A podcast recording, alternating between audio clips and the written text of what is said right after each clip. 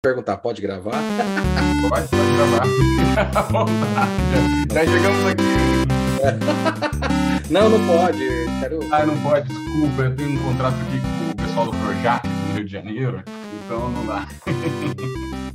Olá, meu nome é Hulk Janelli, sou professor universitário, design de produto, sócio criativo da Atom Studios, youtuber e podcaster. E hoje a gente está aqui com Marcos Ribeiro, Marcos, né? Marcos Ribeiro, ele tá parecendo o Machado de Assis. Quando vocês virem o vídeo, vocês vão saber o que eu tô falando. Ele tá igualzinho o Machado de Assis. Tá animal. Gostei do stylish. Marcos Ribeiro trabalha como industrial design na Índio da Costa há 5 anos e meio. Participa do início ao fim do processo de desenvolvimento de produtos físicos.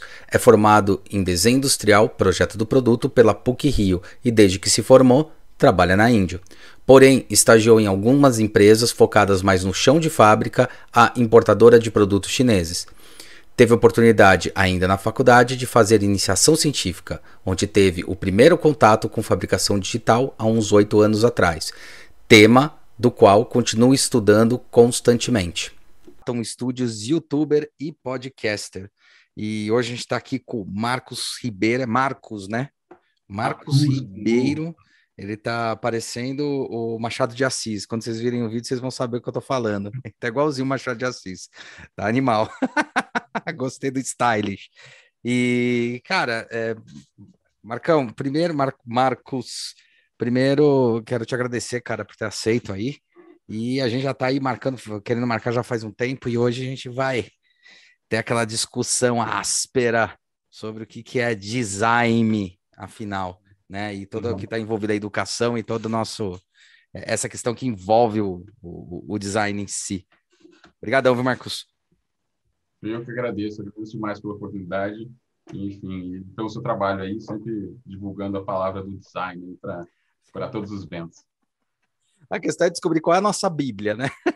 Qual a nossa Bíblia, cara? Ai, a nossa cara. Bíblia já foi Baxter, já foi, já foi eu, eu, eu Tim ainda, Brown. Eu ainda leio o Velho Testamento, cara. Ainda leio o Velho Testamento. Baxter para mim ainda é o, ainda é o cara, cara. É, a gente já Complicado. sabe a Bíblia que ele segue, o Velho Testamento. muito bom, muito bom. Agora caiu a ficha. Que burro! Que fui, demorou para cair, muito boa. Marcão, é, a gente estava conversando aí, trocando uma ideia, e uma das ideias da gente falar aí no podcast era, era falar um pouco sobre essa jornada do design, né? Eu sempre. Eu, eu, eu já imaginei, eu tô querendo escrever um livro já faz um tempo, né? Tô vendo aí a possibilidade, e eu sempre quis escrever alguma coisa falando assim, é, o que é ser um designer, né? Tipo, é, a, a, triste história de um design, alguma coisa assim. Sempre pensei num título assim para zoar mesmo e para uhum. falar sobre algumas coisas que são importantes aí que a gente percebe. Cara, é, a gente estava justamente discutindo sobre isso, né? E você uhum. comentou algumas coisas bem legais nesse, nesse quesito. O que que para você é ser designer? Começando dessa forma mesmo. Caraca, é. E quando você aprendeu, né? É complicado, né? Mas eu acho que é aquela coisa de. É um formato de pensamento. E é, é, um, é uma forma de pensar em que existe questionamento do porquê das coisas. O porquê das coisas. E é viver. Falar que é viver uma vida, né? Putz, Natal você vai ficar pensando isso. Não, gente, vamos comer lá o arroz com, com passa e tal. Mas é, é ter um, um questionamento por trás do que a gente faz, por que a gente faz, para onde isso vai. Então, na nossa rotina, na rotina de design de produtos, né? É, criar, é, é, desenhar e tal, eu acho que design está aí, nesse momento de questionar e tentar gerar inovação, gerar alguma coisa mais adequada para alguém, mas tendo esse essa forma de pensamento questionadora e olhando para o mundo, né? olhando para os usuários, olhando para a realidade que aquilo está inserido. Mas eu acho que é um, uma forma de pensamento. E eu digo forma de pensamento porque acho que design em alguns momentos é as pessoas gostam de restringir a, ah, é o cara que cria uns desenhos, é o cara que cria uma diagramação. Isso são ferramentas, são saídas do design. Então, a gente pensar como é, é, é, como algo que um formato de pensamento, eu acho que isso é mais coerente, até porque as conversas de designers, assim, design thinking entrou em vários escritórios e enfim ninguém tem papel em branco para poder desenhar, né? Então é uma forma de pensar. Eu vejo design como sendo isso. Acho sendo bem resumido, né? Porque ah, não, pra... é, e até o olhar, é, mas eu acho que tem, é bem por aí. E quando você está comentando sobre isso, você trabalha num, num grande escritório, né? No Índio da Costa. E o Índio uhum. da Costa, premiadíssimo, um monte de coisa. Eu até já comentei aqui em alguns podcasts e algumas entrevistas que meu sócio descobriu o que, que era design, para que, que ele funcionava, por causa do Índio da Costa, né? Porque ele produzia ventilador, ele fazia ventilador, ele produzia, tinha fábrica tal. E aí ele viu que esse tal de Spirit aí do Guto Índio da Costa vendeu pra caramba. E mesmo assim tinha uma questão aí de um problema que o pessoal que fazia ventilador, talvez ele ouça isso, mas tudo bem, ele sabe, porque depois ele ajustou isso, que só com duas pás não ventila direito. Aí ele fez com três para ventilar direito, né? É, por causa de uma questão de, de dinâmica tal. Mas é, isso aí eu comentei isso porque foi interessante que ele olhou e falou, cara, o que que ele usou além do desenho, do design, para isso, né? Porque ele entendia como o desenho. E daí ele foi atrás, ele é da área de administração, para você ter ideia. Ele foi atrás e falou: puta, agora entendi o que, que é trazer uma inovação para uma, uma indústria, e inclusive a indústria que ele estava, que falou que era uma indústria super consolidada, assim, super é, é, é, engessada, tipo, ventilador é uhum. assim e ponto, né? Tal coisa é uhum. assim e ponto. E eu lembro que no nosso escritório lá no Nó a gente comprou o do, do Guto, né? O de duas pás, o laranjinha, para combinar com uhum. o iMac que a gente tinha. pra você ter ideia. Tava olhando, tava olhando o ambiente, tava olhando o ambiente, não perder Tava olhando o ambiente sempre. É a galera lá da, da Califórnia. Exatamente. Legal. Uhum. Legal, mas é, é, é, interessante também quando eu participei de alguns projetos até de ventilador também lá no escritório, né? Uhum. E é, é, é essa, essa sacada de, ah, vamos tirar uma pá, né? Vamos, vamos fazer uma coisa diferente. No primeiro momento até fica essa coisa, ah, ventila menos, ventila, que não sei o que, para algumas pessoas. Uhum. Mas, enfim, regulagens, existem sacadas que os engenheiros, enfim, tomaram e tal, que, enfim, ele consegue entregar resultado, consegue entregar eficiência Sim. e é um grande diferencial de produto, é muito diferente, assim, Sim. quando você pega para ver o ambiente de, de, de, produtos ventiladores antes disso, é muito, muito, assim, aquele ventilador clássico, né, de, de, de pá de madeira, com telinha e tal, com vime, isso era, assim, isso até, até, até a entrada desse tipo de ventilador injetados, com, com um desenho mais arrojado e tal, um desenho mais, arrojado não é uma boa palavra, mas desenhos mais bem trabalhados, né? Mais contemporâneos, é, mais trabalhados, é, né? Pensado em projeto, é. Pensando em projeto, para estar dentro de casas do dia de hoje, né? E não em casas de, dos anos 80, dos anos que ainda que esses ventiladores entravam por aí, né?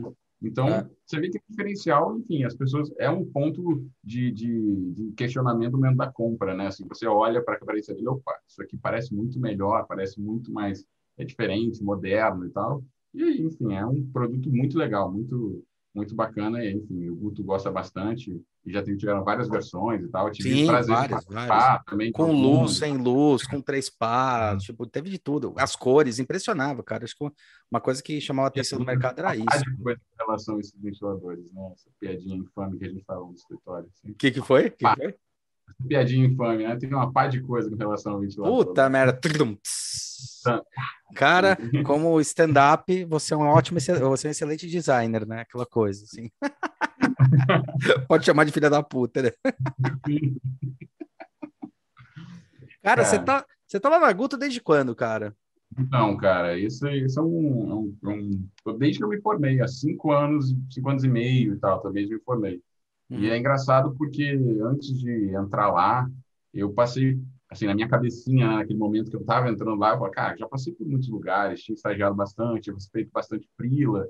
É, e quando eu cheguei lá, primeiro dia como profissional, uhum. foi o dia em que eu me senti mais estagiário na vida.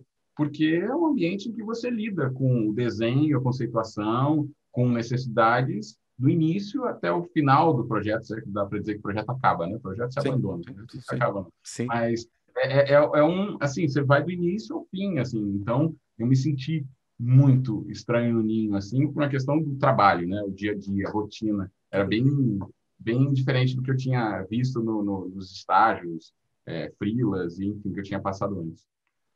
E, mas por quê? Você tinha feito em outra área, o estágio? O freela, pelo jeito, não, não mas o é estágio você fez? De produto. Eu, eu, eu até, é uma coisa até que o pessoal falava, né? Pô, o Marco sempre trabalhou com design de produto, né? Uhum. É, e começou na faculdade com o primeiro freelazinho, a freela do coleguinha para fazer a modelagem. Da aula que, que, que, o cara não queria fazer a modelagem e tal. aqui, não sei o quê, vamos embora. A gente faz junto, a gente faz junto. E aí, enfim, é, é, é, eu te dou um dinheirinho. E aí começou, os primeiros freelas começaram desse jeito. E sempre com modelagem no meio. É desenho também, eu gosto de desenhar bastante tal. Então tinha desenho. E aí dá para contar com primeiros freelas, assim. E aí engatou a primeira, primeira, primeiro momento mais sério, que foi uma iniciação científica, né? Teve monitoria dentro da faculdade, legal, trabalhava. Legal. Você fez PUC Rio, né? Fez a PUC Rio, né? PUC Rio, PUC ah. E foi muito, muito legal entrar na iniciação científica, porque, assim, eu tive o primeiro contato, enfim, primeiro, eu estava num ambiente que parecia mais um trabalho, não era só faculdade, né? Então, ali, né, dentro, fazendo fazendo é, alguma coisa com objetivo de aprendizado foi maravilhoso, com, com oportunidade de errar e tal, e dentro da faculdade. Foi muito legal. E era uma iniciação científica, Bolsa PIBIT, né, que é voltada para é, desenvolvimento tecnológico, e aí eu aprendi sobre impressão 3D, escaneamento, fabricação digital como um todo. Tá, e tá. é um laboratório na PUC chamado Next, que até tá. o Jorge Lopes, o, o Cláudio Magalhães, que coordenam ele. E, putz, foi um puto aprendizado. Fiquei um ano trabalhando lá, assim, trabalhando, participando, trabalhando, né? Estudando, assim, de verdade estudando, que é uma coisa muito prazerosa, assim. É, e, assim, é, me abriu, assim, muitas possibilidades para o futuro, assim. Foi naquele momento que eu decidi, cara, em algum momento no futuro eu vou voltar para a faculdade fazer um mestrado. Ainda acho que não cheguei nisso, mas foi naquele momento que eu vi, cara, como é legal é, desbravar alguns ambientes de, de design e é um design experimental também que eu tive contato Sim. lá, assim, auxiliando outros professores, que isso é muito raro de ver. Design é, experimental é. é. muito raro. A gente fazia uns, uns trecos lá, umas luminárias que pendurava, tinha uns, uns, uns arduinos controlando, coisas muito louca. E, cara, era muito legal experimentar. Experimentar sem um objetivo tão claro como é um briefing de de, de um ambiente é, comum de trabalho, né? O briefing, a gente tem que chegar àquele ponto e vamos embora, tem essas perguntas, a gente tem que responder. Não, no, no momento que você está experimentando na faculdade, a gente está testando, está vendo o que vai dar, se dá para tirar alguma coisa, e, enfim, foi, foi bem legal. Só que esse momento é um momento em que está na faculdade, é bolsa de iniciação científica, ganha um pouquinho de dinheiro, fazendo outros frilas orbitando ali, uhum. né? Aquela realidade queria experimentar o que é o mercado, né? pessoal, esse mercado aí de design, como é que anda, Rio de Janeiro, industrial, muita coisa acontecendo. Enfim, Rio de Janeiro, infelizmente, é pouquíssima a indústria que a gente tem aqui. Então, é Sim. é bem escasso, bem escasso. Sim.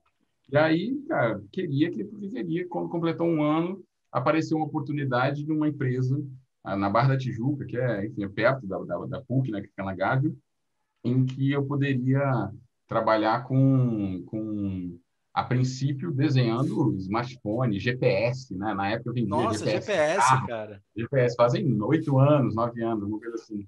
E aí eu, cara, vai ser maneiro isso. Eu vou, vou conseguir desenhar assim, uma nave que se, que se segure aí, cara. E agora vai chegar num. Vou, vou poder finalmente desenhar produtos. E aí consegui passar no processo seletivo, foi bem divertido o processo seletivo também, teve umas dinâmicas legais e tal. É, passei, entrei, a empresa chamava Nave City, ah, aí, cara, primeira reunião de, de, da cúpula, né? Assim, é assim foi basicamente dizendo que não vamos desenhar um produto, vamos comprar um, os moldes da China, uhum. vamos mudar a fotografia, vamos mudar o, o, que vem de etiqueta. É, vai, vai fazer tipo fazer... quase o, o, white label lá, né? O sistema white é label. Isso. É. é isso, o produto já existe. O produto já existe e a gente vai mudar todas as labels dele, todas, e vamos botar a nossa marca nele. Aí eu fiquei um pouco decepcionado, eu falei, não, calma, vai chegar esse momento que eu vou, pô, eu vou fazer um sketch irado, vou fazer uma modelagem irada, enfim, vai ter um lançamento, enfim, nada disso.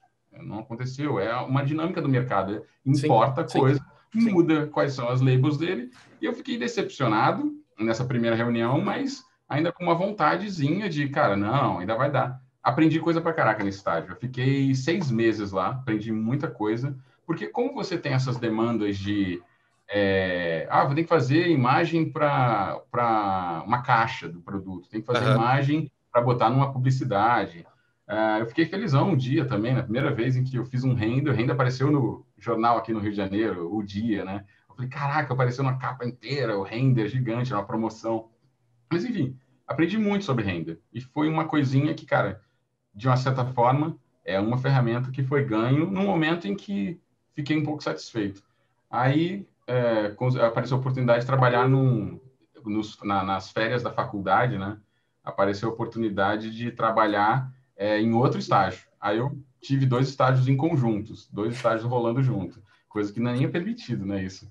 Mas, enfim, aí fiquei no outro segundo estágio, é um estágio em que lá era chão de fábrica, chão de fábrica, era desenho de equipamento de musculação e não sei se vocês conhecem aqui no Rio de Janeiro, tem uns equipamentos na orla, são sim, de aço inox. Sim, sim. Então, a empresa que desenha isso, a empresa chamada Moody, e, cara, sim, fabricona lá na, lá na zona oeste do Rio, parada assim, é, galera bronca, né, no chão da fábrica, se trocando desenho técnico com eles, e não era desenhar em si, tinha uma outra criação, mas era tudo muito assim, você precisa de uma pessoa técnica que mexe no SolidWorks, que vai, uma hora ou outra, vai poder projetar alguma coisa.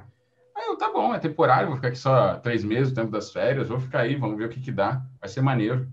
E aí, cara, quando comecei nesse estágio, apareceu a oportunidade para ficar lá depois desses três meses, e eu falei, cara, legal. Acho que, enfim, vou, vou ficar nisso aqui, tô aprendendo, tenho que de criação também, por mais que seja muito duro, muito travadão, é, eu tenho mais liberdade, conversar com a galera da produção, aprendi muito sobre Nossa, fabricação. Cara, faz uma falta, né?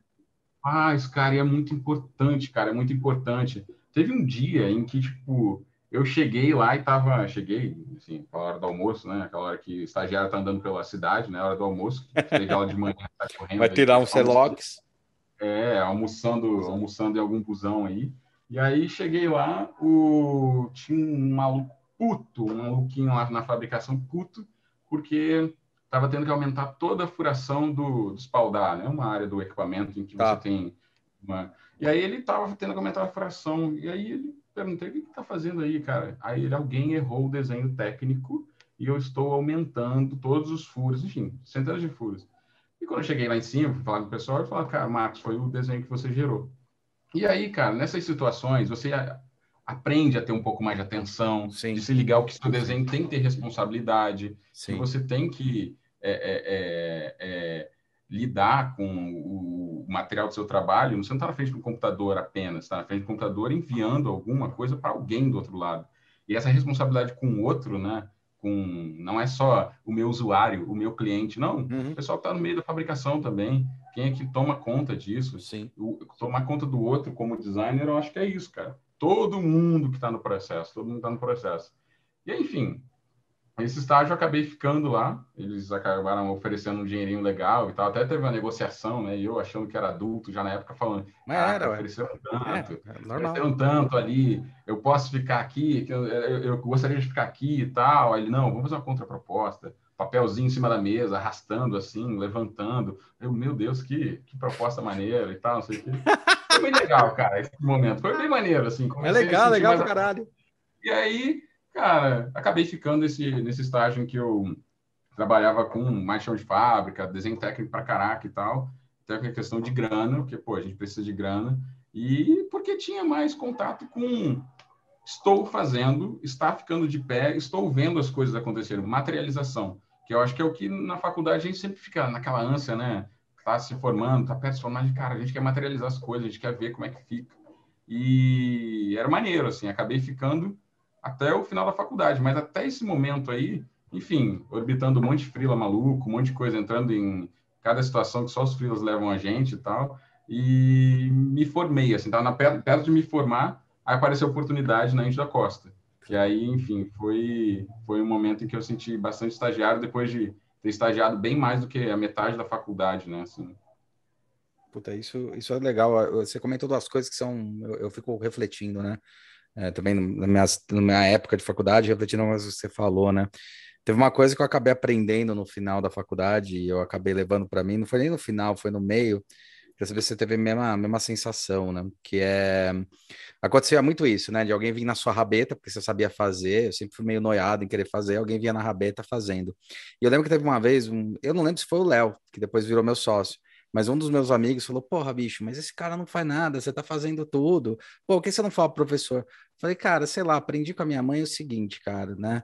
É, o cara não quer fazer, beleza. O que eu falava com o cara era assim: você não quer fazer, você não vai fazer. Não, é, ó, bicho, é o seguinte. Então não me enche o saco. Beleza? Eu faço, não enche o saco. E isso eu falei, eu falo isso pro cara. E a segunda coisa que eu aprendi aí com a minha mãe é assim: cara não quer fazer, foda-se, ele não tá aprendendo, eu tô aprendendo em dobro, cara. Então, tipo, eu que tô desenvolvendo, tá ligado? Você não acha que isso também ajudou bastante até essa, essa noção? É, eu, eu, cara, eu sempre pensei também essa parada, assim, porque eu também estava no ambiente, assim, acho que uma coisa que demorei a, a chegar nessa conclusão, assim, acho que foi, na verdade, nem cheguei à conclusão, me falaram, cara, antes de você ser estagiário, antes de você estar tá fazendo esse fila para mim aqui, você é aluno, você é aluno da PUC Rio ali, você é aluno, então o seu objetivo é estar tá aprendendo, cara, aproveita, tira, tira o máximo que puder, todas as situações. Eu lembro que muitas vezes aquela, aquela frasinha, né? não, eu sei fazer, eu consigo fazer. A gente manda essas frases em alguns momentos que a gente não sabe de verdade. Né? Exatamente, e aí, é sempre quando não sabe. Né? Manda, e aí, cara, chega lá e seja o mais claro possível, também não vamos enganar as pessoas, uhum. mas fala, cara, eu estou disposto aí a aprender, estou disposto a quebrar a cabeça essa noite aí, tentar te ajudar com isso. E, claro, enfim, estou também disposto a cobrar por isso. Não sei, mas não sei muito bem, mas sei mais ou menos. Tá afim? Vamos embora essa parada de usar a faculdade e esses momentos que a faculdade permitem, né? Porque é uma coisa achar que todo mundo tá esse, todo mundo que vai te ensinar alguma coisa vai estar tá em pé na, em frente da sala de aula. Não, quem vai te ensinar são seus coleguinhas, seus Sim. pares ali. Sim. Essa galera te ensina muito, cara. Aprendi muito, cara, com a galera que estava junto comigo. E é quebrando cabeça junto de madrugada, é, enfim, é mandando mensagem, é ligando, cara, como é que faz isso? Você sabe, já fez essa galera que a gente, de verdade, assim, é, fica, fica cravado no DNA, né? O que a gente aprende junto com essa galera, né? Que são os nossos, nossos parceiros. Você, a gente estava comentando justamente sobre faculdade, o que, que você acha que foi a coisa que mais pecou na educação? Que assim, você fala, cara, não é bem assim, cara. Eu acho que pegaram ponto errado para ensinar. É, cara, eu acho que um ponto que até eu tenho umas discussões assim, com colegas e tal, até hoje, a gente se encontra no bar, ainda fica, a gente ainda remonta essas discussões, que é, cara, a questão dessa dualidade entre o teórico e o prático. A gente, a gente é, eu passei por uma faculdade em que a, a, a teoria pô, é maravilhosa, assim, eu, assim, não tenho que reclamar. Na verdade, tenho, que é o que eu vou reclamar agora. É justamente o ponto em que, em alguns momentos, é excessivo eu não digo que é excessivo, mas a gente fica muito tempo debatendo e conversando e tal, e até esperando essa situação acontecer, e o botar a mão na massa, o se colocar na situação, é, correr atrás de, enfim, de, de, de, de é, materializar as coisas, né? Enfim, aprender um software, é, ser um pouco mais técnico, ser um pouco mais técnico, isso acaba ficando um pouco segundo plano. E eu acho que, enfim, toda a formação que eu tive é maravilhosa e tal, mas se eu pudesse ter tido é, algumas situações em que eu tivesse contato com essa área técnica com um pouco mais de facilidade, talvez eu acho que fosse um pouco melhor para fazer fazer contrapontos com o teórico. Eu não, eu não digo que é tipo, vamos Sim. aprender SolidWorks aqui. Não, é, Sim. é vamos aprender sobre modelagem em 3D e mais ou menos os princípios e como é que funciona nesse software aqui, no software ali e vamos embora. Claro, não é para engessar, mas é porque a gente adora, assim, no ambiente de faculdade, é, ficar o tempo todo explorando essa coisa da ah, é porque o designer é o, a cabeça pensante, a cabeça pensante, que é o que eu falei aqui até no início. É, a gente, a gente é questionamento, sim, mas a gente não vai entrar na porta de uma empresa chegando lá e falando, aí, ó, você é o tal do CEO, é? Então, ó, mudou tudo, acabou. Não, a gente vai entrar fazendo desenho técnico, a gente uhum. vai entrar fazendo uma coisa mais simples. E aí a gente vai ganhando espaço para poder ter mais contato com essa parte do questionamento dos, do, do, do, da, da, logística da empresa, é, da, da, do funcionamento da empresa. Então, acho que essa parte técnica para dar um, um, um empurrãozinho nos alunos para eles chegarem no mercado de trabalho, sendo estagiários, que uhum. têm o seu papel, né? Enfim, tem os trabalhinhos específicos, trabalhos, trabalhinhos não, né? Pô, sacanagem.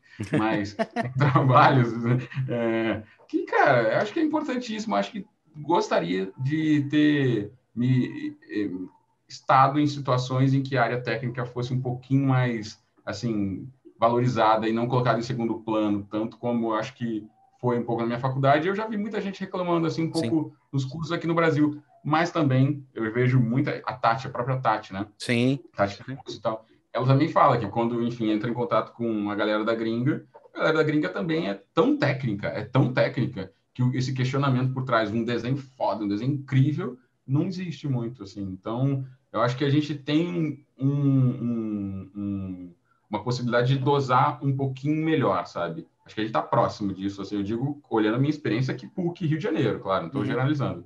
É, e algumas faculdades aqui no Rio, mas é, acho que se a gente tirasse um pouquinho o pé dessa coisa do, da teoria e do mudar o mundo na primeira aula, então vamos começar um pouquinho a humildade assim de entender que a gente precisa de ferramentas para mostrar essas nossas ideias de como mudar o mundo, né? Não, faz todo, faz todo sentido. Eu ia até comentar da Tati, tem um negócio curioso que eu achei. É, ela falou isso, não foi a, única que falou, mas a gente conhece bem a Tati e tal. É, mas ela foi uma das pessoas que falou que uma coisa que é interessante lá, que acontece muito, e que eu, eu acho que seria uma boa aposta, né? É, as empresas estão muito próximas das universidades, né? Então, uhum. as empresas estão o tempo todo, ah, e assim, não é próxima para ver trabalho de TCC, é próximo para ver um uhum. trabalho de final do semestre, ver trabalho semestral do aluno, e o cara tá uhum. lá, assim, empenhado em fazer isso. E tem um pouco uhum. da postura aqui no Brasil que é, meu, é muito complexo. Óbvio que tem algumas burocracias das faculdades, mas isso dá para driblar no bom sentido. Mas tem muita empresa, assim, sabe, já indo com aquele saco, ah, cara, vou ver um monte de aluno, cara, pô, não, não vou. Aí você se mata para conseguir chamar o cara para ir para pôr do TCC só porque é o TCC, só porque é a banca.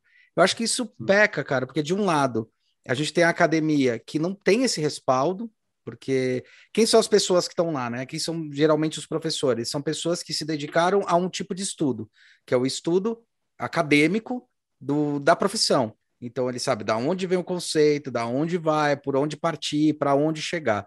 Só que ao mesmo tempo fica tão focado naquele ponto, né? De tipo, de só discutir aquilo, que às vezes o cara tá batendo cabeça discutindo o que é melhor, se é Baxter ou se é Design Thinking, igual a gente estava até brincando uhum. no começo, e, na verdade, não é isso que é o mais relevante. O mais relevante é tá, para onde a gente está discutindo isso, o, aonde a gente vai aplicar isso, quem que está falando isso. E, e, ao mesmo tempo, a empresa, as indústrias ou o mercado, né, vamos chamar de mercado, olha e fala assim, ah, meu, é um bando de aluno ali, não, só vai ser punhetação intelectual. Quer dizer, é, nenhum dos lados dá abertura, né? E é muito uhum. engraçado como isso faz uma puta de uma falta, né? Principalmente nessa uhum. parte técnica. Um lugar que eu aprendi muito, teve uma coisa que eu demorei, fez eu lembrar uma coisa engraçada, que eu sempre fui mais técnico no sentido de gostar de entender como é que funcionava e fazer as coisas. Tanto que foi por aí que acabei criando lá na faculdade o porcótipo, lá o famoso porcótipo, que era uma coisa tosca, todo mundo chamava de tosco, por isso que tu deu esse nome, eu dei zoando esse nome, e depois foi virando ferramenta, virando ferramenta, virando ferramenta. É, e que hoje, cara, a gente apresenta o porcótipo para um cliente, né? E é engraçado porque o cara já fica encantado. E você fala, porra, meu, você vai na faculdade. Se você apresenta um porcótipo para um professor, que é uma coisa que eu brigo bastante, se apresenta, o professor já vai começar a lascar o pau, né? Então, acho que também é, tem uma coisa dessa, dessa história da experienciação, né? E o, uhum. uma coisa que eu aprendi pra caramba foi indo em chão de fábrica, cara. Né? Então, é, na hora que eu fui fazer, na hora que eu também estagiei também, o engraçado é que eu não consegui estagiar nunca em produto, eu sempre estagiei em gráfico, né? Mas, meu, só de fazer offset, ver como é que funcionava, entender, cara, uma coisa que eu discuto bastante, que eu brigo muito nas universidades, é assim, cara, tem que parar de dar desenho técnico para essa galera, tá? Tem que começar a dar desenho geométrico, assim, o que, que é geometria, como é que funciona, porque o arquivo é técnico, não é mais uma porra de um desenho técnico que alguém vai ler. É o arquivo que uma hum. máquina vai ler. E essa máquina vai ler, você tá fudido, velho. Porque não tem ninguém hum. para ver se a peça tá certa ou não, né? Às vezes é só na hora que uhum. faz. Então você tem uma puta uma responsabilidade, que é isso que você tava comentando, né? Então, uhum. eu acho que faz um pouco disso. Eu acho que aí na academia você vai mostrar um, um negócio desse, o cara fala, ah, mas tá tosco, mas você entendeu a ideia? E uma coisa que eu percebo, sendo professor hoje, é o medo que o aluno tem de mostrar alguma coisa, porque vai ter uma crítica do professor, e também é, ninguém ensina a, a, a crítica que é dada. Eu, eu costumo falar uhum. para os alunos assim: se alguém está criticando, perceba que está criticando dali para frente, não dali para trás. Então, uhum. se o cara olha teu projeto, tá dando uma olhada no teu projeto, e aí fala: ah, aqui essa curva podia ser mais arredondada, dando um exemplo, podia ser mais arredondada, aqui podia ser assim como a gente vê de uma cultura aí, que eu acho que aí é, é também uma coisa de base também educacional, base ali do nosso fundamental, de tipo, ou vou tá certo ou tá errado, não é bem assim que as coisas funcionam. Existem vários tons de cinza. Eu, meu uhum. ensino fala, cara, vê o que, que ele tá, que, que tá reclamando. Se ele tá reclamando da forma, é porque o resto ele já provou. Inclusive, isso a gente tem que aprender com o cliente. Porque o cliente ele vai onde ele não gostou e não onde ele gostou. Tanto que eu até brinco com ele fala, tá, então o resto tá aprovado, né? Não, não, o resto tá lindo, tá aprovado resto, tá? Então agora você quer que mude isso? É, porque aqui também. Não, entendi. Então o resto tá aprovado, já andamos 50%, agora vamos para os 50% lá para frente. Porque eu também acho que uhum. tem um pouco, um pouco essa pegada, cara. Eu não sei, eu, eu, eu sinto desse outro lado, e também lembrando do que aconteceu comigo na faculdade, que até eu tive fundamentos bons, mas eu senti muito preconceito de quem estava no chão de fábrica, assim, de você ensinar o cara que está no chão de fábrica. Eu acho que, por exemplo, ia ser muito legal você ter umas aulas, eu fiquei pirando uma vez, ter umas aulas de falar assim: vem cá, o técnico da oficina. Você vai dar duas aulas, cara. Vai dar uhum. duas aulas, entendeu? Foda-se, uhum. tipo, dá duas aulas aí, ou chama alguém de chão de fábrica e dá aula, que, meu, aprendi muito, cara, com esses caras. Não, isso, isso é muito importante, é, assim, e e também a questão da formação dos professores dentro da, do ambiente universitário. Assim, eu me apeguei justamente aos professores mais técnicos, entre aspas, os professores que tinham contato com ambiente de trabalho, é, trabalho até na Índia da Costa, trabalho onde eu trabalho hoje. É verdade, você comentou até, na, é, entrevista geral. É muito legal, porque eu tive contato de... O primeiro projeto que eu tive contato no escritório era um, era um projeto muito similar ao que eles contavam nas aulas. Então eu fiquei assim, caraca, que irado, cara, eu vou fazer o que os meus ídolos fizeram e tal. Isso é muito maneiro. E, cara, é, é, é, é você é, mostrar, claro, com realidade por trás das coisas, né? E, e com e quando eu digo realidade é tipo dimensionar, cara, para onde é que você tem que ir? Assim, eu, eu tenho que evoluir isso, tenho que evoluir naquilo, porque o design é tudo, né? Então vai, design é tudo, design é tudo. E aí, cara, o aluno tem um objetivo de vida é, quero ser designer de produto, quero ser designer gráfico, quero ser designer digital, quero ser designer de moda. E é tudo, tudo, tudo. E você não fala das minúcias daquele trabalho específico. E, cara, os professores, digo, eu digo técnicos, né, mas tiveram experiência na área, trabalharam mesmo, foram os que eu mais apeguei na PUC, assim, que, assim, me ajudaram muito, que era o que eu enchia mais o saco deles, é, porque eles tinham, tinham, tinham, tinham resposta para as perguntas é, que eu fazia para eles, é, tanto dentro de aula, fora, fora de aula, assim, com velocidade e com contextualização.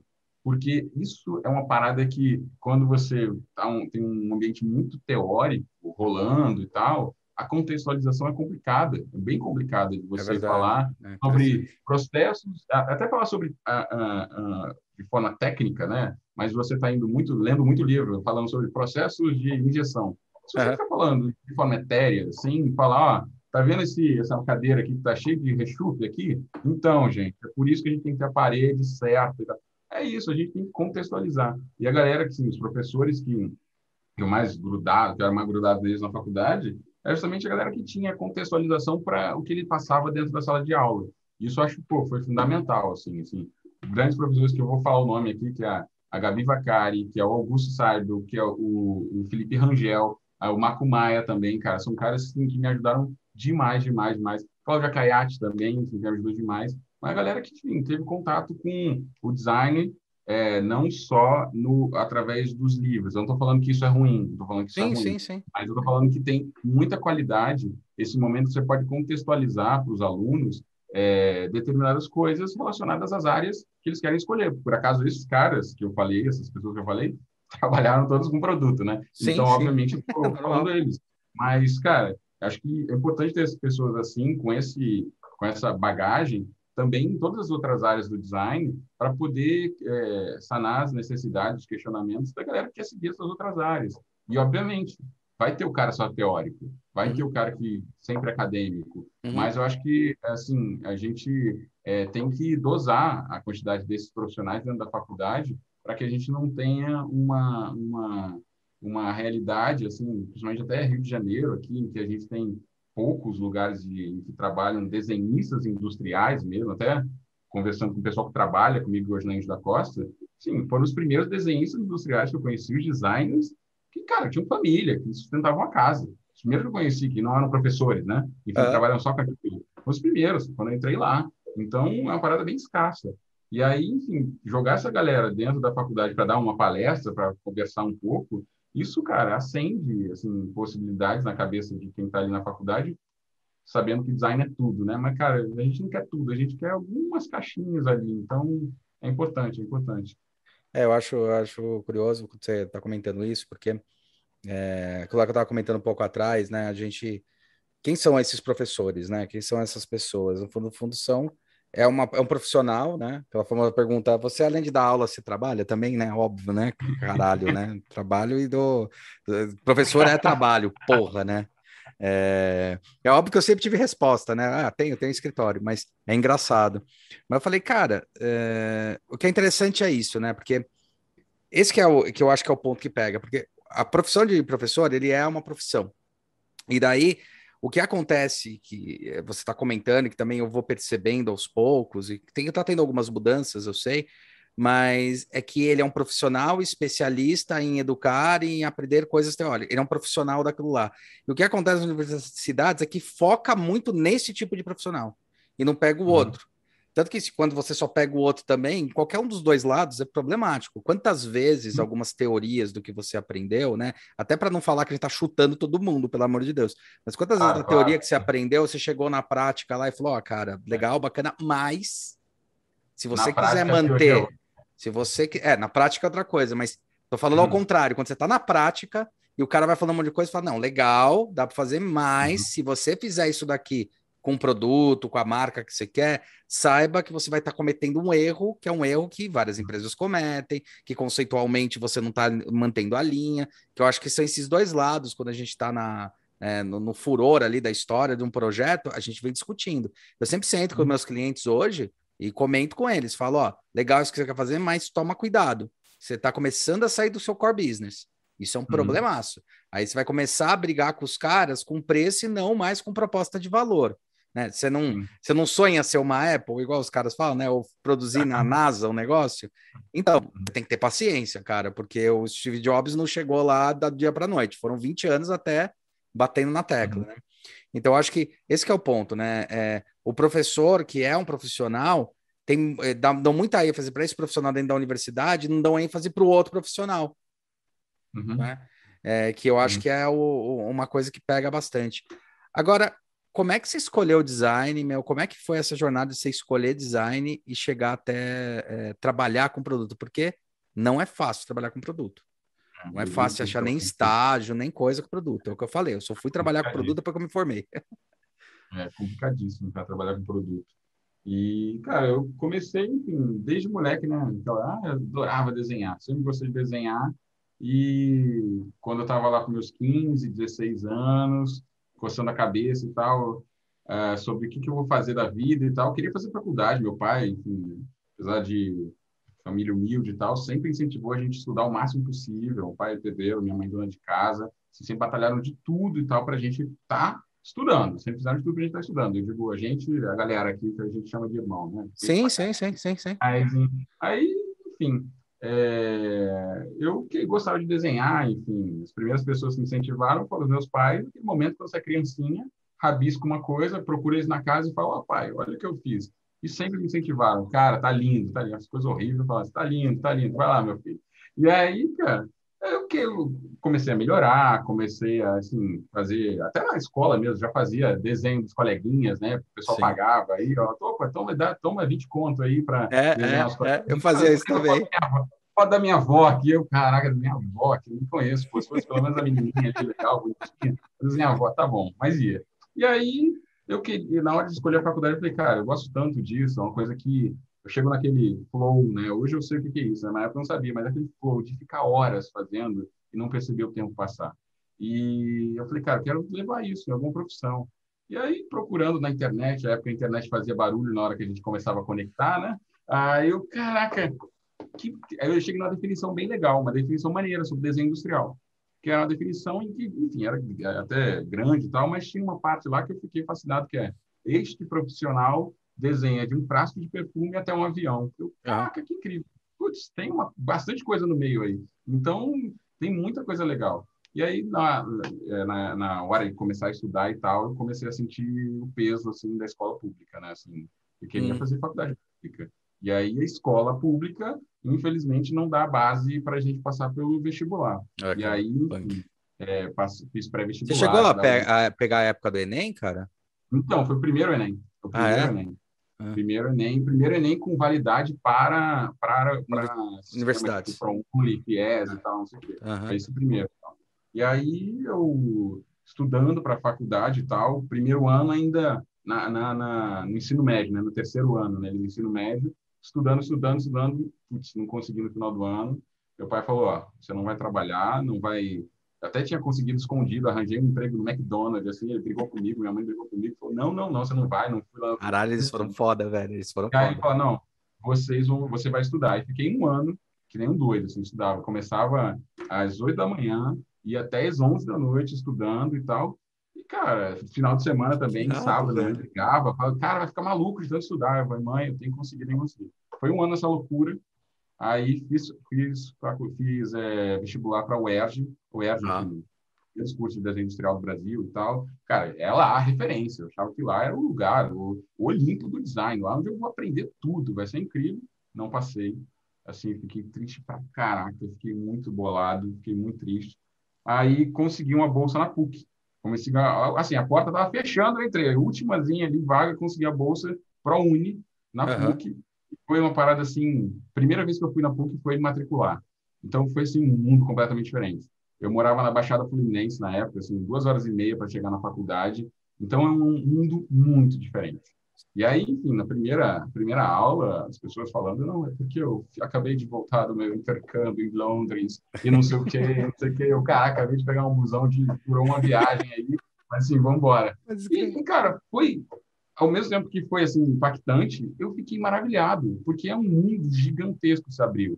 Eu vendo aqui os laboratórios da PUC, são, assim, os lugares, são, sou apaixonado, assim, é, é, laboratório com toda estrutura, impressora 3D, com CNC, com ferramenta, enfim, possibilidades para você criar. Você chega lá, tem um objetivo, o pessoal vai te ajudar. Enfim, fiz muitos amigos em todos esses laboratórios, laboratórios de engenharia também. E aquilo uhum. lá é um parque de diversão, cara, um parque de Sim. diversão. Muito, é a Disney, muito, né, cara? Tipo a Disney. É Disney, cara, é maravilhoso. A gente é a Disney. É. é, cara, é maravilhoso aquilo. Então, falei, cara, estou no lugar certo, vamos embora, vamos focar, vamos trabalhar, vamos, vamos, vamos estudar.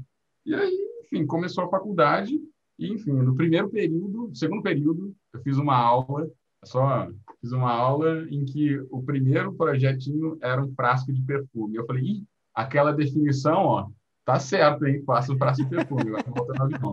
Ainda não fiz o avião, não, mas, mas cara, foi assim. Mas cara, o Marcelão muito... Teixeira já fez, então tudo bem. tá pronto. É, assim, uhum. Mas, cara, foi assim, muito, muito, muito legal, mas tem esse lado também do impacto social também, né? Porque é Sim. é uma faculdade que ela tem um, um cunho filantrópico, assim, mas é 50 por eles dizem, dizem, né? Na época era isso, aproximadamente 50% dos alunos têm bolsa, algum tipo de bolsa, não necessariamente 100%, mas algum tipo de bolsa. Então você vê muitas pessoas que também têm a, a mesma, a mesma, é, mesma é, é, é dos mesmos lugares, lugares parecidos, ou de situações difíceis também, falta de grana e tal.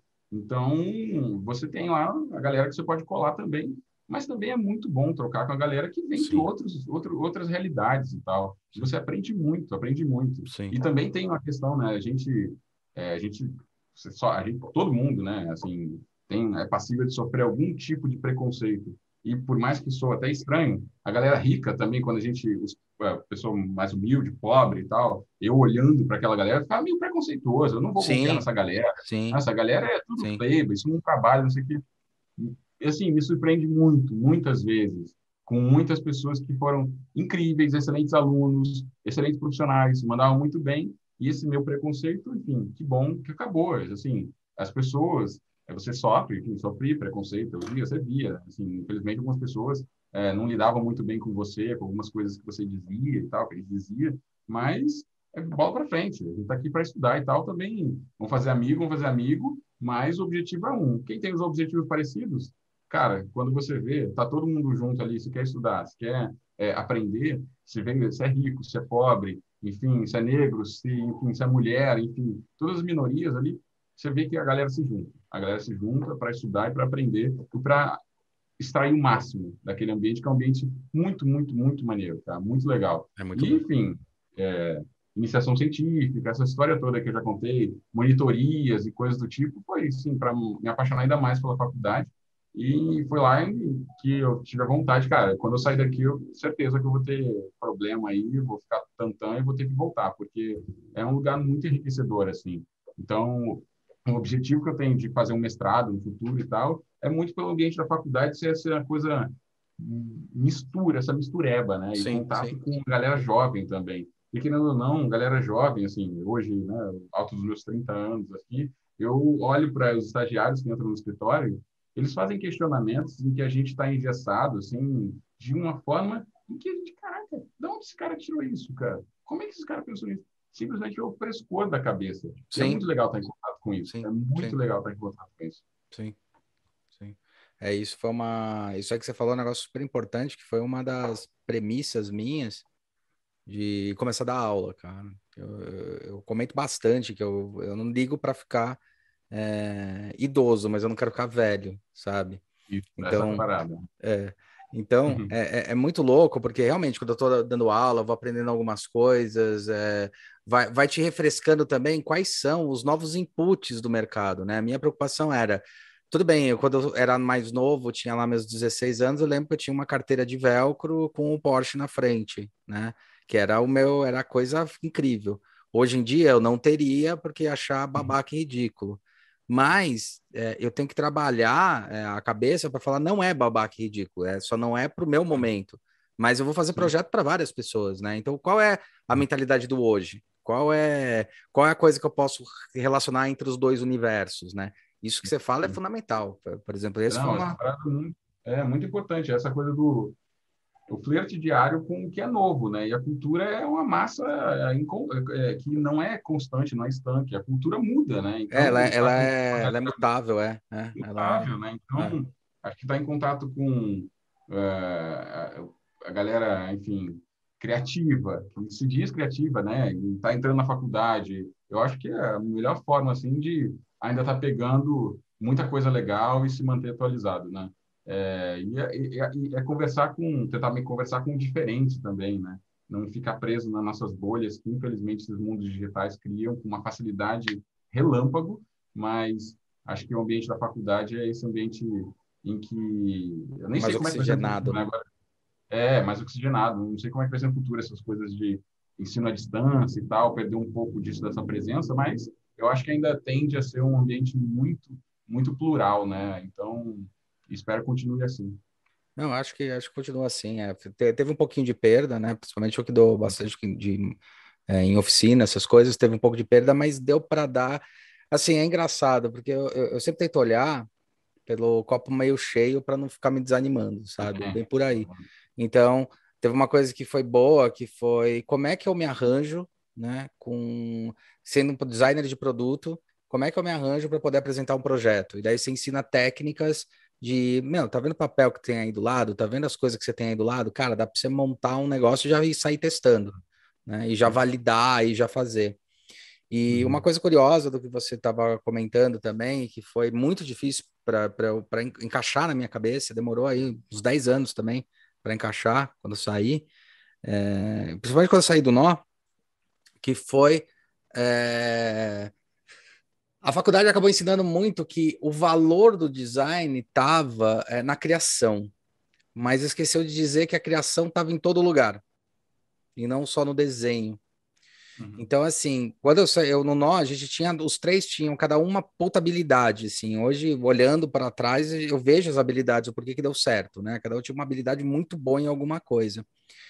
E quando eu saí, eu lembro que eu fiquei, entrei numa noia, que foi justamente nessa noia, porra, cara, mas eu sou bom em desenvolvimento e detalhamento, que é basicamente pegar uma ideia de que já existe, que alguém já criou, por exemplo, e ir lá e desenvolver e detalhar para um show de fábrica tal. E eu ficava assim, eu fiquei numa noia, falava assim, não, mas isso não é design, isso não é criação, isso não é não sei o que lá.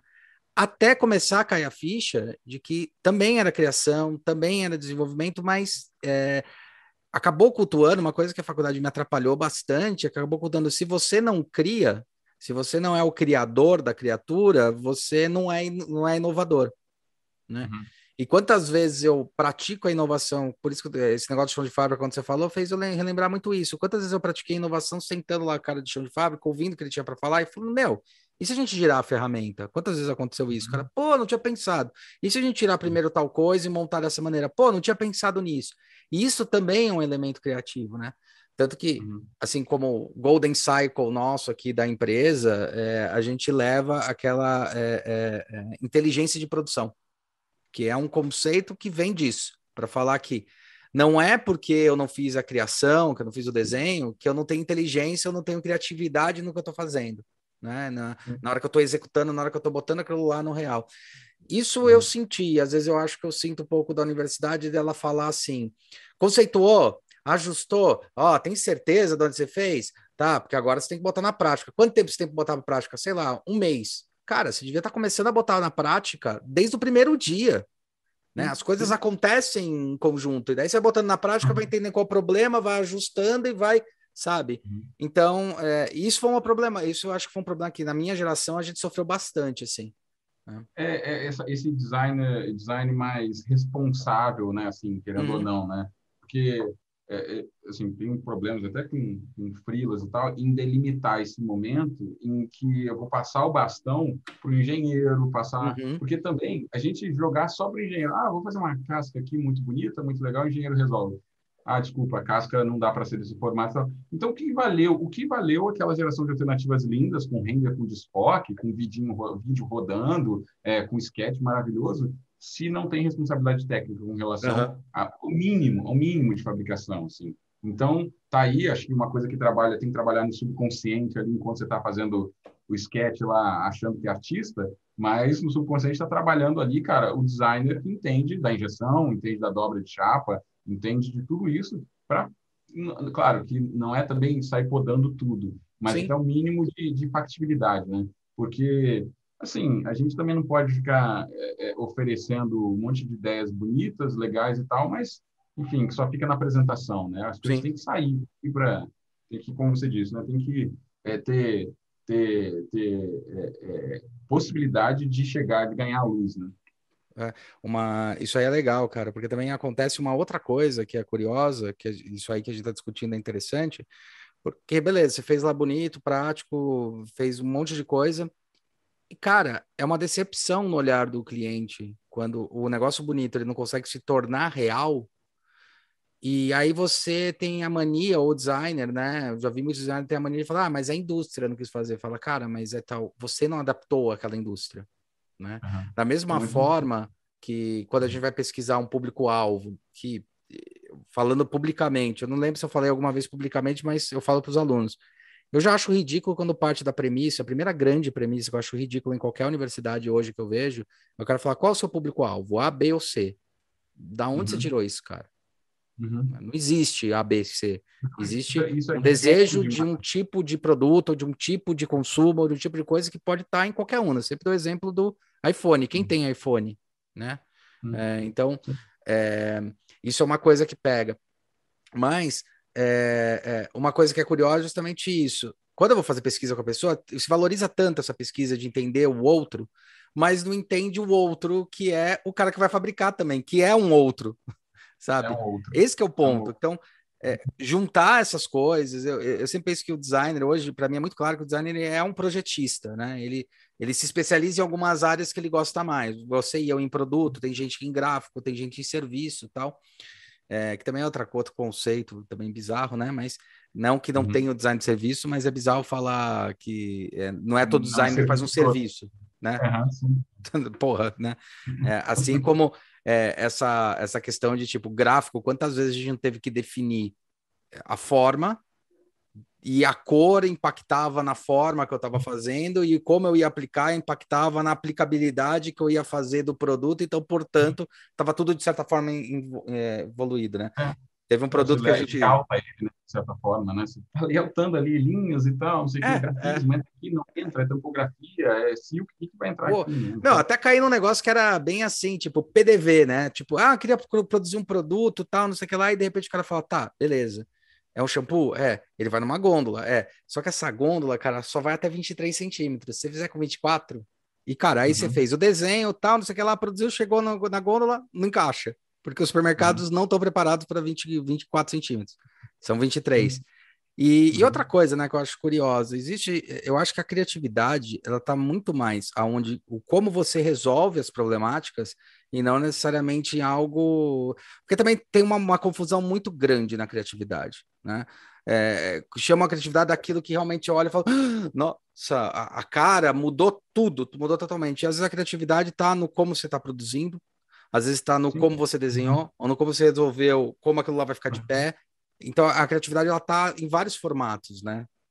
É, essa coisa de tá, é, ter aquele protagonismo da forma incrível, ah, aquele, aquela, aquela ideia maravilhosa e tal, que infelizmente assim a gente é, vê com muita frequência em Instagram e tal, a própria faculdade fica estimulando esse momento inicial, sendo que você lidar com os problemas da rotina do desenvolvimento de um produto tem muita, muita criatividade nos detalhes, assim. assim Sim. Você resolveu, ah, esse parafuso está por dentro ou está por fora da peça? Vamos tentar botar por dentro? Se ficar por dentro, vai ficar melhor. Olha como é que se aproximou ao render bonitão que estava lá no início.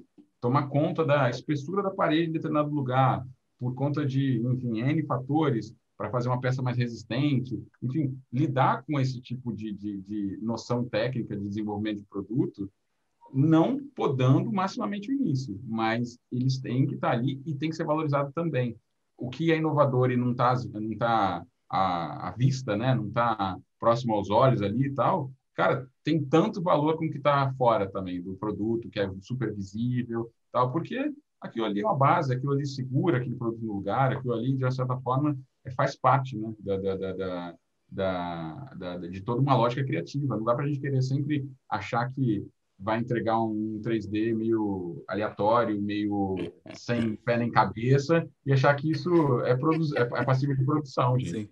É, acho que a gente tem que ter responsabilidade, é claro, você falou, a academia, de uma certa forma, acaba valorizando muito, né, o resultado final, as redes sociais, você fica vendo o resultado final não, você vê o, o resultado final do processo criativo, daquele momento inicial, é, né? É, é. bonitos, o render bonito e aquele momento que você está trocando com o engenheiro brigando por é, 2 milímetros por um centímetrozinho, cara, lá no escritório a gente já quebrou cabeça assim, por muito pouco. E Sim. você pega pessoas que vão estar todo ao redor, assim, desde o cara do chão da fábrica ao engenheiro, que, cara, se você tiver uma equipe legal, você chega num resultado muito próximo e o do que você apresentou no primeiro momento e ele vai também te guiando para resultados que talvez sejam completamente diferentes, Sim. mas são criativos pra caraca, são muito interessantes e tem tudo a ver com o que o usuário quer, o cliente quer. Quando você tem uma parceria legal, assim, uma troca franca com quem está produzindo junto com você, né?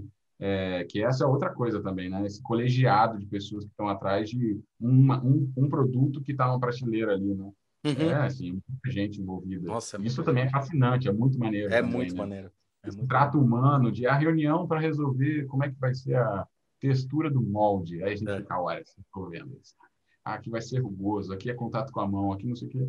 No final, poucas pessoas param para ver isso, mas muitas pessoas sentem isso no dia. É, aquela linguagem, é, é aquela que eu sempre falo, a gente trabalha com essa não linguagem, por isso que eu brinco que é a não linguagem, né? Eu sei que é uma linguagem uhum. subjetiva, mas é aquela coisa, a uhum. pessoa nem vai parar para pensar, mas ele vai pegar o frasco, ele não vai escorregar e o cara não vai ter o problema, entendeu? Porque a gente não pensou o que, que, vai acontecer, uhum. sabe? É isso. Uma coisa que a gente discutiu quando a gente fez o bate-papo coletivo, aquela vez que a gente discutiu bastante sobre o produto, é uma coisa que eu quero levantar a bola para você para saber a sua postura.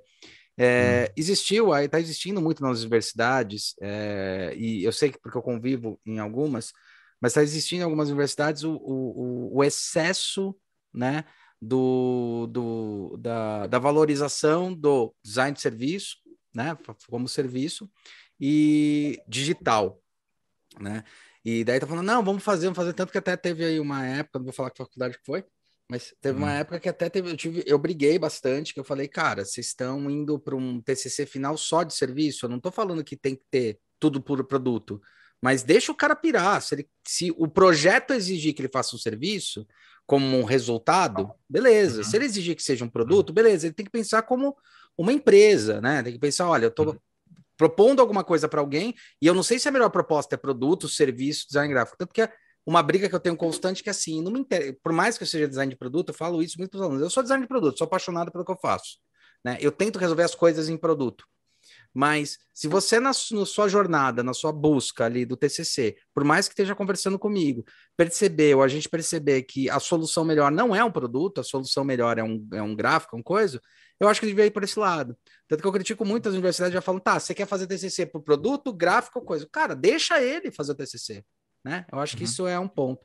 Mas caindo nessa questão, a gente estava discutindo um negócio que também eu estava pensando aqui, inclusive com o Marcos Batista, que é um designer mais sênior do que eu, tá? um cara que eu aprendi pra cacete. Eu estava discutindo outro dia que o design de produto ele começou a ser esquecido porque achavam que, por causa dos produtos digitais, né, não ia se precisar mais. Mas a gente está vendo uma, um retorno, um movimento da necessidade do design de produto novamente, né? E muita gente não se especializando nisso não achando que isso não, não faz sentido. E uma discussão, uhum. que aí eu queria ver o que você pensa, que a gente estava colocando em pauta lá, e que a gente até conversou, era hoje em dia vão ter cada vez empresas menores precisando fazer seus produtos, startups e assim por diante. Com uhum. produções menores e mais eficientes. E a gente está falando de, de, da indústria 4.0 tal. Você acha que não. É, você acha que tem é, que realmente está tendo uma falta no mercado de designers de produto? E o que, que você acha que você vê para a profissão do design de produto, a sua visão?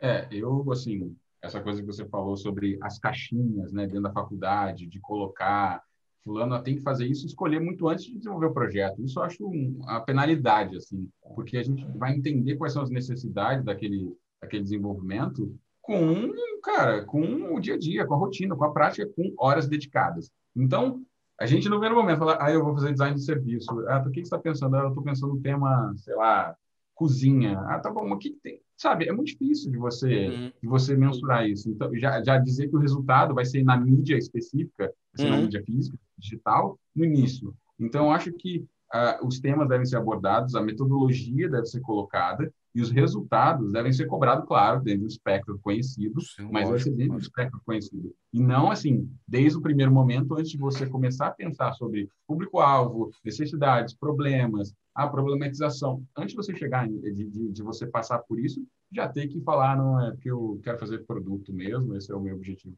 Eu acho que isso é um, isso é um pouco ruim. Isso, eu acho que no momento que a gente está vivendo, em que é, as coisas flertam tanto uma com as outras. O gráfico flerta com o digital, o digital flerta com o produto, e tudo está na mesma mistureba.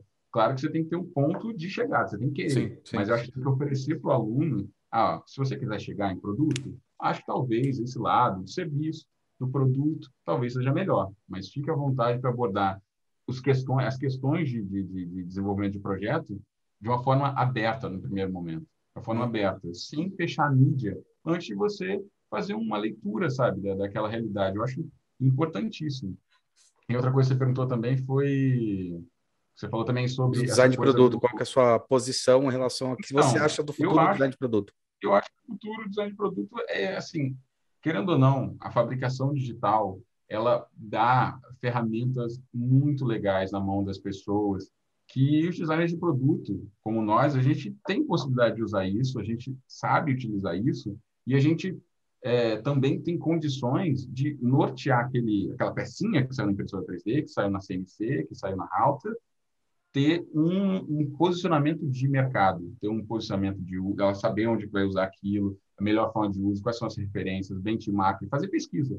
Uhum. e dar inteligência para aquele produto. E não ser só uma pecinha impressa em 3D que ah é porque eu achei que é assim, eu vi um tutorial na internet, ah, legal, mas eu acho que o design de produto está nesse momento em que as ferramentas ganham, se popularizam e uh, uh, você tem uh, a possibilidade de produzir com mais facilidade, pelo menos protótipos, pelo menos... É, a, pro, a produção quase se torna um commodity, né? Se torna uma coisa... É. Né? São testes das ideias, vamos ver o que vai dar. Vamos ver, vamos fazer um protótipo aqui. E aí o cara, enfim, vai para a rodada de negócios dele, ele vai buscar a captação dele e vai estar tá lá com o seu produto que foi pensado por um designer de produto. Eu acho que as oportunidades vão aumentar ainda mais porque eu sinto uma dificuldade de preencher determinadas vagas, assim, que tem expertise de, ah, o cara tem um entendimento um pouco mais global sobre design e uhum. tem as ferramentas também. Uhum. Eu, eu, eu, eu, vejo isso como um ponto difícil, assim, amigos comentando, em que ter um design de produto que raciocine não só de forma técnica também, né? Agora, assim, até um pouco hipócrita do que Sim. a gente estava falando, né? Não, não, não é hipócrita, é, é, os dois lados. Mas, dois lados, mas acho que tem que o cara tem que balancear isso e assim, é, infelizmente é difícil de achar e a galera tá questão questão de mercado também, capital, né, dinheiro, movimentando a parte de UX, por exemplo, a parte de design digital chama as pessoas, chama, chama, chama da, da forma que o nosso sistema melhor sabe, sabe chamar, né, que é através do dinheiro. Então, acaba indo mais gente para lá e muita gente boa do design de produto está migrando. Muita gente está migrando para o design digital. E essa galera também tem uma, uma possibilidade muito legal na, assim, para poder oferecer para os ambientes de design, os ambientes de negócio que ela vai estar tá inserida, que é, são as ferramentas em conjunto. Eu, até uma deficiência que eu coloco para mim hoje é não saber um pouco mais sobre essas ferramentas que permeiam o ambiente digital para poder fazer uma troca e fazer aquela criação que a gente está comentando sobre uhum. o ambiente uhum. da faculdade, em que a gente quer colocar em caixinhas, estanques, ah, o resultado é na mídia física, é na mídia digital. Mas é isso, cara. Assim, é, eu acho que esse designer de produto que tem um, essa, essa pegada, um, assim, uma conexão um pouco com essas ferramentas também das mídias digitais, ou minimamente sabe qual é o espectro, qual é o ambiente em que elas permeiam, que elas podem estar inseridas, tem mais facilidade para poder, enfim, trabalhar com startups, com modelos de negócio mais enxutos. E, enfim, eu acho que esse cara, e os designers de produto também, né? Assim, tem mais chance de estar tá criando produto, coisas que eram mais difíceis antigamente, por conta de engessamento sim, de processo. Sim, sim, fazer uma peça injetada, você fazer uma peça vacuumformada, você fazer uma peça é molde, é cara, é investimento. Você mostra orçamento para as pessoas. Eu tive um, uma situação agora com o Freela que foi constrangedora, assim, porque eu, eu, dei, eu falei mais ou menos quanto é que era, o cara falou, não, a gente acredita no seu trabalho e vai baixar o custo. Eu falei, cara, eu acho um pouco difícil, é bem difícil a gente abaixar custo. É peça injetada, no mínimo, no mínimo vai ser 70 pratas, vai ser 70 mil. Nossa, e o cara, não, assim, acho que vai dar menos, vai dar menos. O cara, eu vou te mostrar as referências. Mostrei as referências, ele entendeu, falou que entendeu e tal. Fizemos o design, chegou na, na, na boca da, da, da, das injetoras, os caras falam, pô, tá maravilhoso, tá saindo do molde, tá muito boa, não vai ter gaveta, maravilhoso, vamos produzir. Aí vamos passar o orçamento para você semana que vem. Chegou o orçamento, ele falou, que isso, Marcos? Aconteceu, cara, chegou caro aqui o orçamento. Eu falei, então, foi exatamente isso. A gente chegou por, a gente pesquisou, a gente chegou numa volumetria, já tinha um preço pré pré-determinado em algum momento. Assim, esse esse é o momento em que a gente vai ter que gastar um dinheiro e tal, não sei o quê. Gastou o dinheiro. Mas, sabe, a gente teve a possibilidade de fazer vários protótipos na mão antes, que ele achava que aquilo ali já era possível de Sim. vender as coisas, de tal, de, de, chegar a algum resultado só com aquilo. Acabou que, enfim, o negócio andou, está indo aí o projeto, mas a, aquela coisa de materializar o projeto, de imprimir ele, de usinar, fez com que o projeto andasse, que se eu tivesse apresentado os 70 mil reais no início lá de, de ah, valor de molde, não sei o que, o cara não teria feito nada. Uhum. O cara não teria feito nada. Mas como eu houve uma materialização prévia e tal, assim, deu para conquistar, talvez, o melhor o, o, o cliente. É, eu acho Isso que é, esse, esse, negócio, principalmente de quem quer criar um produto novo, alguma coisa que às vezes vem procurar mesmo, a gente tem todo tipo de gente, né, que vem procurar. E uhum. aí o cara começa, né? Você fala, meu, mas você tem aí, tipo, sei lá, o que você vai fazer? Você tem aí 100 mil para investir nisso? Não, imagina, não tenho. Eu falei, então, cara, nem começa. Daí uhum. teve até um que falou assim, mas vai custar isso o seu projeto? Eu falei, não, deveria, mas não, não vai custar. Uhum. Mas é. quando você for produzir, se você não tiver uma, uma, uma grana para poder investir, Cara, não é só injetar, sabe? É, ou fazer. Uhum. Você tem que lembrar que você tem pulmão, você tem que lembrar que você tem escalonagem de produção, você tem que lembrar que você tem distribuição, né? Que você tem que pagar uma logística. Você está pensando uhum. em tudo isso? Porque ter um produto na mão, é, ele é complexo. Da mesma forma, quando eu falo com o digital, né? Eu falo, ah, vou fazer digital tal. Tá, beleza, cara, mas é, é Cadê o Big Data? Quanto vai custar? Quanto vai custar o, o TI para fazer o operacional dessa porra toda funcionar? Quanto vai custar é, o feedback que vai ter, né? Que eu acho que também tem essa ilusão do digital, e assim como a ilusão do gráfico, que o cara acaba achando que, como ele vê ali na hora, ele fala, ah, não vai ter tanto investimento. Cara, tem um monte de investimento por trás que não é barato fazer, entendeu? Então você tem que estar preparado a se tornar alguém dessa, dessa magnitude. Hoje em dia, quando a gente vai entrar num projeto, Ainda bem tá dando para chegar para o cliente e falar assim, tá, você quer fazer isso sobre que aspecto? Então, vamos analisar se quanto você tem de investimento. Você está afim de investir tanto? Você está entendendo que o que você vai fazer primeiro é investimento e não é custo? Você está entendendo isso? Porque se você achar que é custo, tipo, ah, então você vai me custar tanto, eu falo, então a, minha, a pergunta está errada. O molde vai custar tanto? Eu falo, não, não é o custo do molde, é o investimento que você vai ter nisso. E é diferente. Porque quando a gente fala de investimento, eu tenho um retorno. Quando eu falo de uhum. custo, eu só paguei né?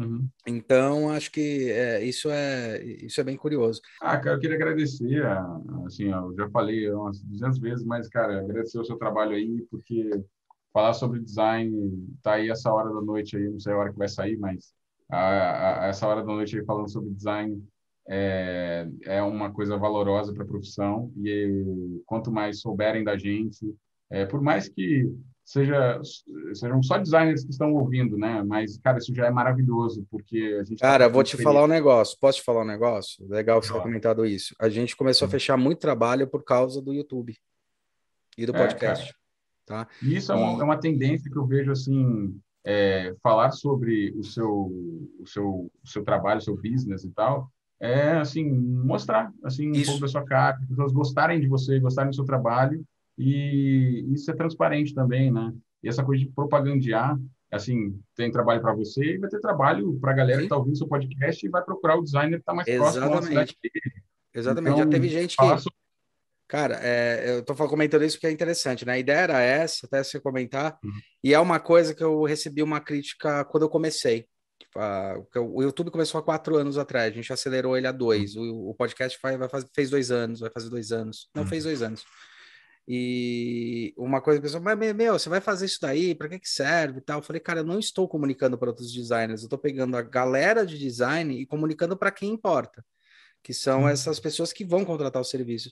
Já aconteceu várias vezes, cara, de pessoas, por exemplo, entrarem em contato com a gente falando, meu, eu vi o podcast da Renata, não sei o que é lá, tal, poxa, como é que eu entrei em contato com ela? Ah, entre em contato, tá aqui o telefone, tá? Entre em contato com ela. É, o YouTube também, né? Aquela história de tipo chamar e já teve projetos que a gente chamou mais de dois parceiros que a gente já, já entrevistou. É, teve um até que a gente está fazendo projeto. Teve um momento que eu falei, cara, você já pensou no seu plano, modelo de negócio, como vai ser o investimento? Aí ele falou, uhum. não, porque vocês fazem isso? Falou, não, a gente até faz, mas tem uma pessoa que vai ajudar você a entender o fluxo de caixa em princípio. Ela trabalha com isso. Falei, uhum. ouve esse podcast dela, vê o que, que você acha e daí você entra em contato com ela. Cara, ele tá trabalhando com ela. Então, tá acontecendo muito isso, sabe? Essa é a ideia. Essa é a ideia. É, eu acho que a gente falando mais na nossa profissão, a gente também alinha muito mais uh, o nosso discurso. Porque tem gente fazendo design de sobrancelha aí, porque a gente chegou tarde nessa parada. Bem colocado, é verdade. É verdade. Bem colocado. Nosso discurso é importante, porque se eu chego aqui, mando orçamento para o o rapaz da padaria que fala determinadas abobrinhas e o outro profissional fala abobrinhas completamente diferentes, o cara vai, opa, o que está acontecendo? Eu não estou entendendo, essa galera não deve falar a mesma língua. Um não é designer, o outro não é. Esse tipo de coisa é muito ruim, porque acaba cara, que no final ele não contrata nenhum. Ele não cara, contrata você, nenhum. Você falou um negócio... Tão... Na cabeça dele. Cara, você falou um negócio tão sério que eu lembrei, já, a gente já lembrou de ter passado por isso, que foi o seguinte, a, a gente falando com um cliente há muito tempo atrás, lá na época do Noite, eu estou falando ali no, na, é, dois, até 2010 tal, é, não foi um, né? Mas foram, foram, foram vários, mas foram alguns, assim, que falaram, ah, cara, não tô afim de trabalhar com design, não. Falei, por quê? Ah, eu trabalhei e foi muito ruim o trabalho. Eu falei, mas você trabalhou? Aí a gente foi atrás, um deles, inclusive, depois a gente virou e fez o projeto pro cara. Falei, mas com quem que você tá trabalhando? Com tal pessoa, mas o que que ele é? Ele é designer? Ah, não, ele falou que era designer, tal, tal, tá, mas o, qual que é o trabalho que ele fez? Aí você, a gente foi ver, ele na verdade era um cara que sabia de, na época, a gente já estava fazendo um negócio mais de é, branding, é, de uma marca, recriando a marca tal do cara, e descobriu que o cara não era designer. O cara, na verdade, ele tinha feito os cursos técnicos, legal, não tem problema nenhum, mas ele se falava como designer e o cara teve uma experiência péssima, experiência do tipo que designer não cometeria, do tipo é, bater a cor. Eu sei que tem que ter um Pantone, então eu vou te passar a referência do Pantone. Então o cara não passava, imprimia em, em, lugares diferentes, cores diferentes, porque o cara não passou a definição, passou da maneira errada, sabe? Passou tipo, ah, é o que tá na tela. Tipo, juro pra você. Ah, mas, porra, você não trabalhou com designer, entendeu? Ele falou que era, mas você não trabalhou. Eu acho que isso é importante, porque aí a crítica ao, ao universo design, o nosso universo é muito pequeno. Todo mundo acaba se conhecendo. Né? Uhum. Eu já esbarrei com o Guto Índio, por exemplo, umas três, quatro vezes na minha vida em uhum. premiação, que a gente recebeu o prêmio junto. Uhum. E, cara, várias vezes, e bati com vários outros. E eu vejo que os designers ficam discutindo muito para eles. E daí acaba brigando com aquelas empresinhas que estão dispostas a ver design, mas tem tanta gente que está afim que não sabe o que a gente faz. Tipo, esse cliente que eu estava comentando que até o meu sócio falou hoje, assim, resumindo, ele olhou, falou, viu o nosso trabalho, ele falou, ele, tá, ele tem, tem uma máquina de rota, uma não, algumas máquinas de rotomoldagem e tal, ele tá querendo otimizar uns projetos dele para fazer em rota, ao invés de fazer injetado. E daí ele falou, cara, eu tava procurando na internet, achei o vídeo lá que era do, sobre rotomoldagem, olhei e falei, cara, então é esse profissional que vai resolver o problema? Puta, entrou em contato com a gente. Ele falou bem uhum. assim, falou, eu não sabia que era esse, esse profissional podia resolver o meu problema que era como é que uhum. eu transformo uma coisa que está injetada, que eu estou gastando muito, em roto, que é uma máquina que eu tenho em casa.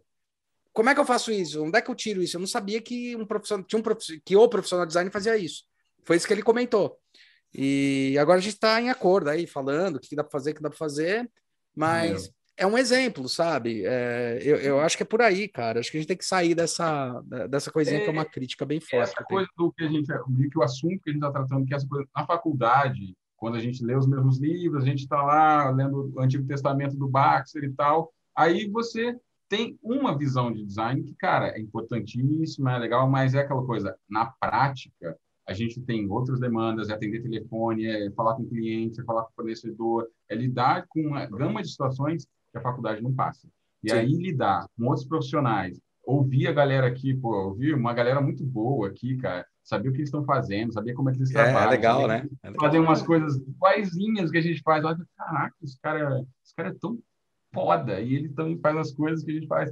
Caraca, isso é muito maneiro. É legal, é né, maneiro. cara? E, cara, eu fico, eu fico assim, é, saudade do que não tive, né? Saudade de ter tido isso na faculdade, cara. Ter visto esse podcast, assim, enviar numa cápsula do tempo lá para 2014 lá e tal. E, cara, chegar isso aí, conseguir escutar pelo menos meia dúzia deles, é uma parada muito legal para poder entender a rotina, assim, então, questões humanas também, assim, é, ver a pessoa por trás do profissional. Então, cara, assim, eu acho que se eu tenho que falar alguma coisa por último é agradecer aí, muito Pô, legal agradeço, a gente cara. É, aos pouquinhos alinhando mais o discurso, porque, enfim, até a faculdade é um momento, depois da faculdade é um momento bem grandão, né?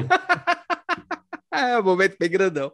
Boa, adorei a definição. É um momento bem grandão, eu gostei da definição. Legal, Marcos. Cara, valeu mais uma vez. Obrigado aí pelo elogio. Fico feliz, cara, de saber. E, bom, essa é a ideia. Brigadão, cara, foi do caralho, como sempre. E a gente se vê. Galera, se inscreve aí no canal, se inscreve lá no YouTube, siga o Marcos nas redes sociais, Instagram. Você tem Instagram? Tem o que mais? Tem Instagram, é, é Marcos com U, né? Aí, underline Ribeiros, com S no finalzinho. Ribeiros. Vai estar tá aí embaixo na descrição, onde você pode seguir ele e ver. Beleza? Então é isso aí. Valeu, boa tarde, bom, bom dia, boa tarde, boa noite, e até a próxima.